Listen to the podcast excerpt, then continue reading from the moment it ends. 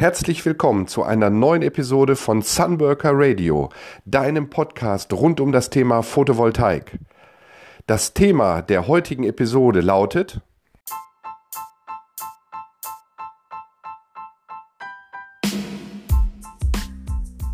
Eine eigene PV-Anlage für 0 Euro. Marketing-Gag oder erfreuliche Realität? Ja, immer wieder kommt es mir vor, dass ich, wenn ich bei Facebook und auf anderen Social Media Netzwerken unterwegs bin, äh, dass mir so ein Auge, ein Angebot ins Auge springt, wo es da heißt, äh, PV-Anlage zum Nulltarif. Da muss ich dann immer sofort an meine Kassengestelle bei den Brillen denken. Ich bin ja auch Brillenträger und äh, da gibt es ja auch dieses äh, Brille Vielmann, Kassengestelle, Null, Nulltarif und so. Und äh, lange Zeit habe ich mich mit diesem Thema überhaupt nicht auseinandergesetzt, ähm, weil das für mich immer so ein bisschen absurd erschien, dass man eine PV-Anlage zum Nulltarif bekommen kann. Aber es nutzt ja alles nichts. Äh, als PV-Experte muss ich mich eben dieser, dieser äh, Frage stellen. Und äh, auch meine Zuhörer äh, fragen mich das. Und äh, auch auf meiner Webseite bekomme ich Anfragen. Und in meinen täglichen Beratungsgesprächen werde ich auch immer wieder gefragt, was es damit auf sich hat. Und äh, im Zusammenhang mit diesem 0 Euro, wenn das denn dann stimmen sollte, gibt es dann natürlich auch noch ein paar Fragen zu beantworten. Kann das denn überhaupt sein? Und wenn es sein kann, wo ist eventuell der Haken? Und wenn da auch kein Haken sein sollte, worauf sollte ich achten, wenn ich von einem solchen Angebot im Internet erfahre? Gibt es da irgendwelche qualitativen Unterschiede? Das sind so Fragen, die immer wieder gestellt werden. Und ähm, ich habe heute ein Seminar besucht zum Thema Mietstrom, denn das ist das Geheimnis, was dahinter steckt. Ähm, und habe mich fortbilden lassen.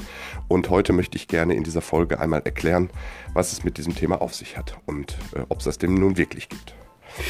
Also grundsätzlich ist die Situation die gleiche wie auch beim Solaranlagenkauf. Da ändert sich natürlich überhaupt nichts. Äh, man ermittelt für ähm, sein Haus, schaut man in die, in die aktuelle Jahresendabrechnung 2018 zum Beispiel rein und guckt sich an, was man für einen Verbrauch hatte.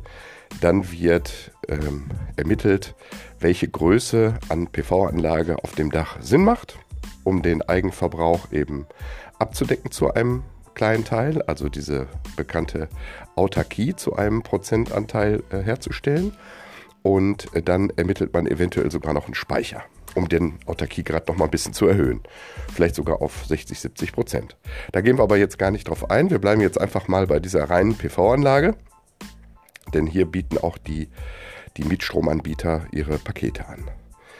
Also wir haben jetzt ein Beispiel, zum Beispiel ein Haushalt mit 6000 Kilowattstunden Verbrauch und äh, hier ist eine Anlage auf das Dach geplant worden, zum Beispiel jetzt von 9,6 kW Peak. Das ist recht groß, aber das ist das Beispiel, was heute in der Vorlesung genommen worden ist. Und mit diesen 9,6 kW Peak äh, bin ich in der Lage, 9120 Kilowattstunden Strom herzustellen. Ja, und wie wir wissen, ähm, ist es jetzt ja mit so einer PV-Anlage so, dass ich ähm, einen Autarkiegrad von ja, 30 bis 40 Prozent erreichen kann, je nach meinem Verbrauchsverhalten, wenn ich ähm, immer dann, wenn die Solaranlage Strom produziert, möglichst versuche, diesen Strom selber für mich zu nutzen. Das machen wir ja deshalb, weil wir für eingespeisten Strom ja nicht wie früher im Jahr 2000 56 Cent bekommen, sondern wir bekommen aktuell 11. Und 11 Cent ist natürlich deutlich weniger als ca. 30 Cent, die wir für jede Kilowattstunde bezahlen. Macht also keinen Sinn, hier großartig einzuspeisen. Ich speise nur dann ins Netz ein, wenn ich keine Verbraucher mehr habe. Das heißt, der Solarstrom hat alle meine Verbräuche abgedeckt und irgendwann reicht das dann nicht mehr. So, dann kriege ich nämlich 30 Cent, weil ich kann mir jede Kilowattstunde, die ich nicht vom Energieversorger abnehme, kann ich mir gedanklich mit 30 Cent vergüten. Das führt ja dazu bei einem Autarkiegrad von 33 Prozent. Das nehmen wir einfach dieses typische Drittel. Ähm, dieser, dieses dieser Beispielrechnung liegen 150 Euro monatlicher Abschlag zugrunde. Das ist total realistisch. Da liegen wir ungefähr bei, da liegen wir bei 30 Cent pro Kilowattstunde. Übrigens, in dem Zusammenhang möchte ich nochmal äh, dich darum bitten, dass du nochmal deine Jahresendabrechnung rausholst und äh, auch hier nochmal ganz genau darauf achtest, was du wirklich für deine Kilowattstunde bezahlst. Weil ich bin auch lange Zeit, äh, sag ich mal, ja, wie soll ich das sagen, ähm, der Meinung gewesen, ich zahle hier äh, 29,4 Cent. Das ist aber gar nicht so, weil in der Jahresendabrechnung tauchen dann ja auch zusätzlich noch die monatlichen Fixgebühren auf. Und wenn man jetzt mal die absolute Summe nimmt und dividiert die durch die ähm, verbrauchten Kilowattstunden, dann stellt man auf einmal fest, dass ich über 30 äh, Cent liege. Also auch da nochmal wirklich genau gucken.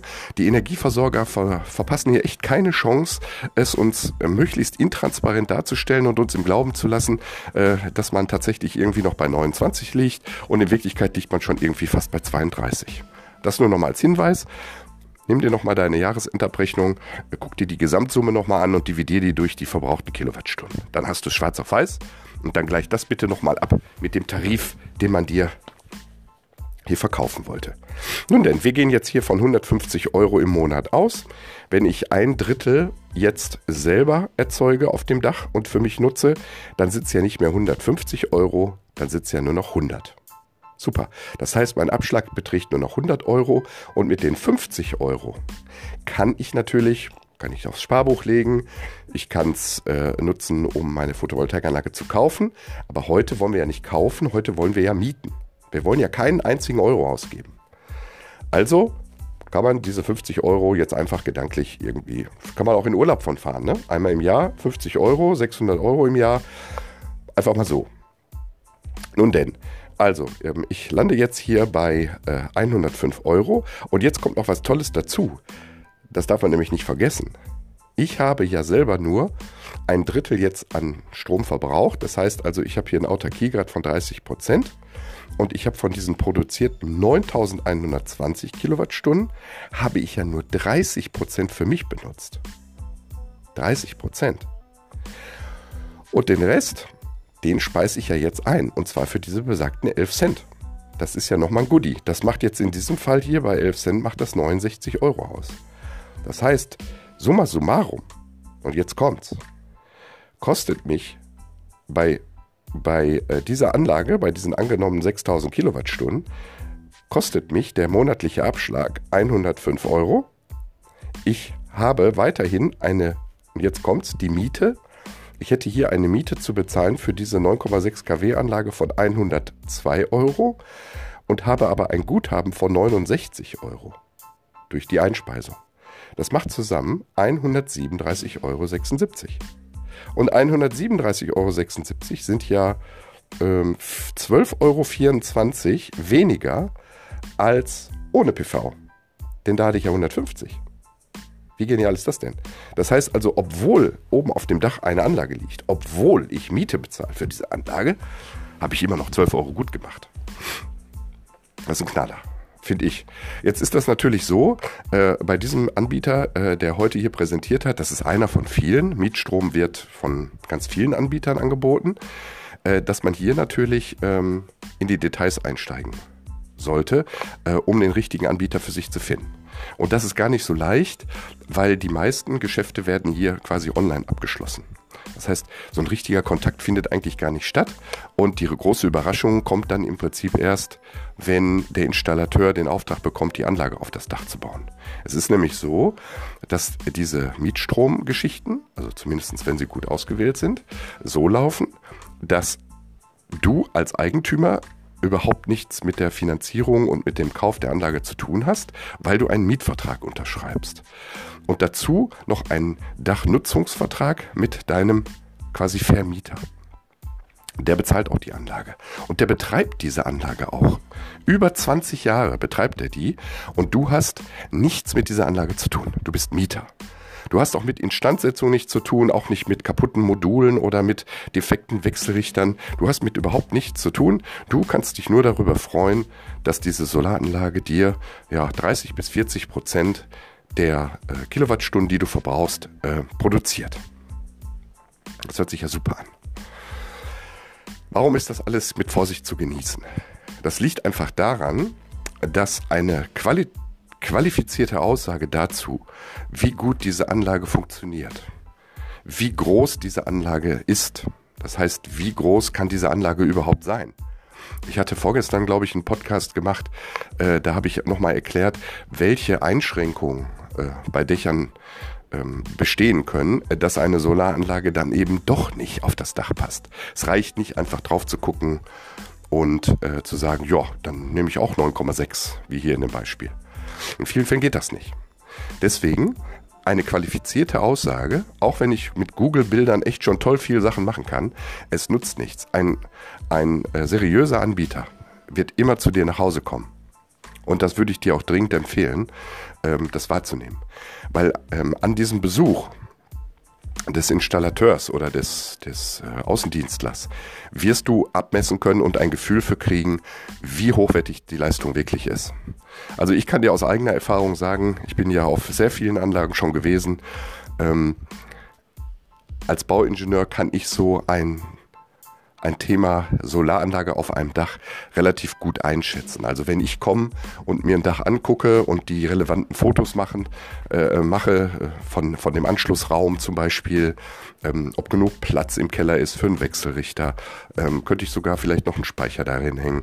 Habe ich im Zählerschrank noch genügend Platz oder brauche ich einen kleinen Schaltkasten daneben?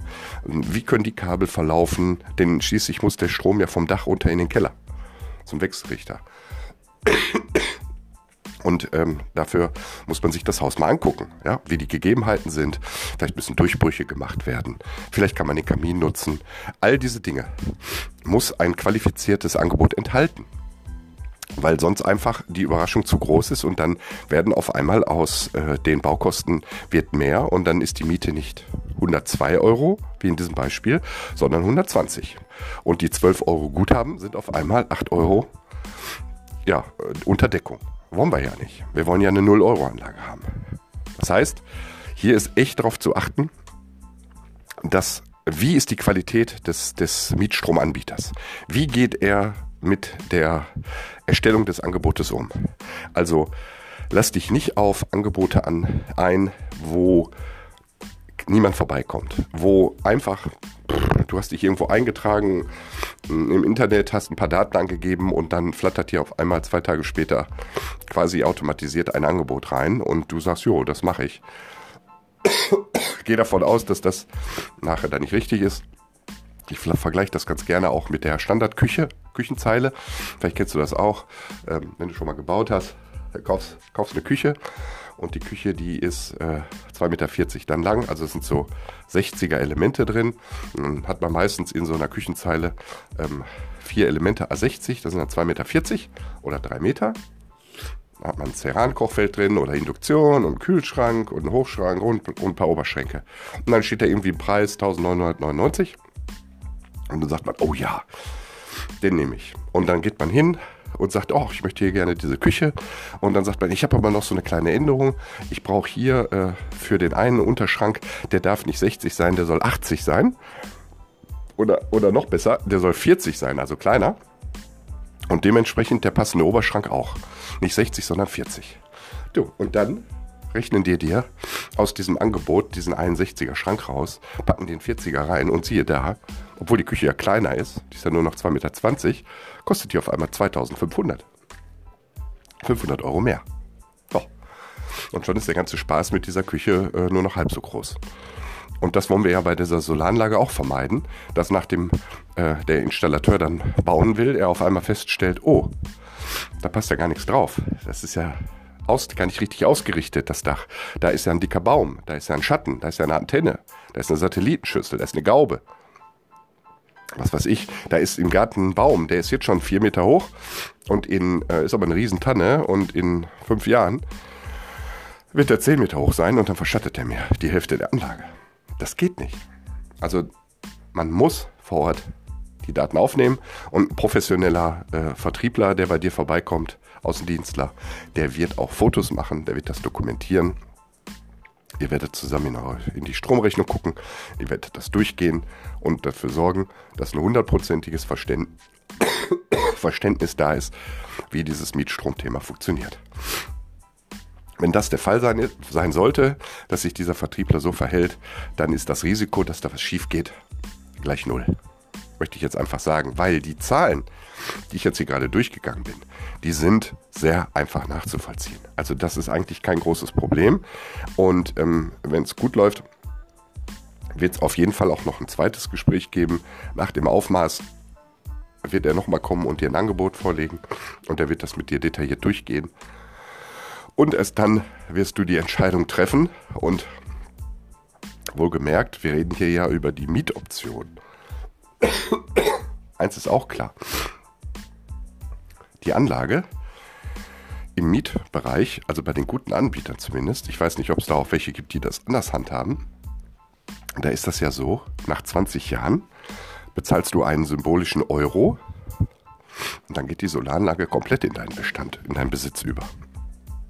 Und das heißt, nach 20 Jahren hast du deine Solaranlage komplett umsonst. Dann fallen diese 102 Euro Miete auch weg. Und, du zahl, und, und du sparst dir auch die 50 Euro im Monat. Entschuldigung, ich muss gleich aufhören hier. Das ist ja furchtbar mit dem Husten. Ja, und du sparst eben auch die 50 Euro für die 30% Autarkie. Ja, also habe ich noch eine Frage hier offen. Ich gucke dabei äh, in meiner heute. Äh, wo ist der Haken? Ja, ein Haken. Ja, Haken ist immer der, wenn es zu schnell geht. Aus meiner Sicht ist das ein Haken. Ein Haken, es kann nicht sein, dass so ein Angebot ohne Ortstermin erstellt wird. Das geht einfach nicht. Die Sachen sind äh, nachvollziehbar. Äh, wenn sie erstmal richtig aufgenommen worden sind, achte darauf, dass äh, vernünftig aufgemessen wird, und die Qualitätsunterschiede im Material sind jetzt nicht mehr so groß. Die Module haben alle eine gute Qualität, die Wechselrichter grundsätzlich auch. Ich würde dir natürlich immer empfehlen oder anbieten, äh, dass du Kontakt mit mir aufnimmst, dass ich dir Tipps geben kann zu dem Thema. Und wenn das hier im norddeutschen Bereich rein sein sollte, dass ich natürlich auch anbiete, vorbeizukommen und mir das anzugucken, weil auch im Mietbereich habe ich natürlich Kooperationen, wo ich dir mit gutem Gewisse, Gewissen empfehlen kann, wer das für dich da macht. Und wo ich auch in direkten Kontakt zu stehe, dass die Qualität wirklich gut ist und du auch eine vernünftige Abschlussdokumentation bekommst. Und am Ende ist es ja so, dass der, der Mietkauf ja nur eine Option ist. Ja, also äh, in dem Moment, wo ein bisschen Geld in der Tasche ist, hast du natürlich noch ganz andere Möglichkeiten, indem du die Anlage einfach finanzierst oder sogar komplett bezahlst äh, und dann sogar steuerliche Vorteile noch geltend machen kannst. Das können wir dann mit deinem Steuerberater besprechen, aber natürlich ist die, wenn man es so nennt, Rendite äh, da doch deutlich besser als beim Mietkauf, weil natürlich der Vermieter auch verdienen möchte grundsätzlich komme ich da immer wieder an diesen Punkt, dass ich auch eben so sage, wenn ich daran denke, wie oft ich lese, äh, lohnt sich PV lohnt sich PV überhaupt? Wie unsachlich diese Diskussion geführt wird aus meiner Sicht, weil einfach völlig verkannt wird. Es wird immer nur von der Einspeisung geredet. Dabei geht es überhaupt nicht um die Einspeisung, sondern es geht darum, dass du möglichst viel Strom selber nutzt. Weil das sind bare 30 Cent. Und ähm, bei unserem Beispiel, nur noch mal zur Info. Ich hatte dir ja die Aufsplittung der Kosten von äh, Strom schon mal erklärt. Nur ein Viertel der Stromkosten sind Erzeugerkosten. Der Rest sind Gebühren, Umlagen und Steuern. Und darauf hast du keinen Einfluss. Das heißt, natürlich müssen wir davon ausgehen oder dürfen wir davon ausgehen, dass sich der Strompreis nach oben entwickelt. Just jetzt hier dieses Jahr haben ja die meisten EVUs schon angekündigt, dass der Strompreis sich um 5% nach oben entwickeln wird. Das heißt, es ist außerordentlich unwahrscheinlich, äh, dass wir die nächsten 20 Jahre mit einem gleichbleibenden Strompreis rechnen können. Und insofern rechnet sich natürlich deine Einsparung brutal viel mehr, sollte der Strompreis sich nach oben entwickeln, weil du dann eben mit deinen besagt 1800 Kilowattstunden, also mit deinen 30 Prozent, nicht 30 Cent einsparst pro Kilowattstunde, sondern vielleicht 35 oder 40. Also Rentabilität von Solaranlagen ist indiskutabel, brauchen wir nicht drüber reden. Das Dümmste, was du machen kannst, ist nichts, weil da haben wir dann gar keine Rendite, da haben wir reinen Konsum. Du zahlst brav deine 20 Jahre, jeden Monat für Monat deine Abschläge und nach 20 Jahren hast du weiter nichts. Also ich finde, das brauchen wir nicht diskutieren und äh, ich glaube auch nicht, dass du hier noch Zweifel daran hast, dass eine Solaranlage absolut erforderlich ist auf deinem Dach, solltest du über ein eigenes Dach verfügen. Ich freue mich, wenn dir der Podcast hier heute gefallen hat. Ich entschuldige mich nochmal dafür, dass ich hier so oft unterbrechen musste. Aber ich musste das heute unbedingt noch loswerden, äh, weil ich das noch so im Kopf hatte von meiner Schulung und ähm, ich das für eine sehr wichtige äh, Alternative noch für dich halte, eine Option, ähm, wenn das Geld knapp sein sollte, hier tatsächlich eine Null-Variante zu wählen, ist Mietstrom unter den zuvor genannten Bedingungen absolut eine Alternative. Ich hoffe, ich konnte dir helfen. Ich wünsche dir jetzt noch einen schönen Tag oder einen schönen Abend und freue mich, wenn du auch demnächst wieder ja, in meinen Podcast, meinen Podcast einschaltest. Empfehle mich gerne weiter und nimm gerne Kontakt zu mir auf, damit wir deine Situation mal besprechen können. Es grüßt dich ganz herzlich, dein Sunworker, Klaus Matthijs. Tschüss.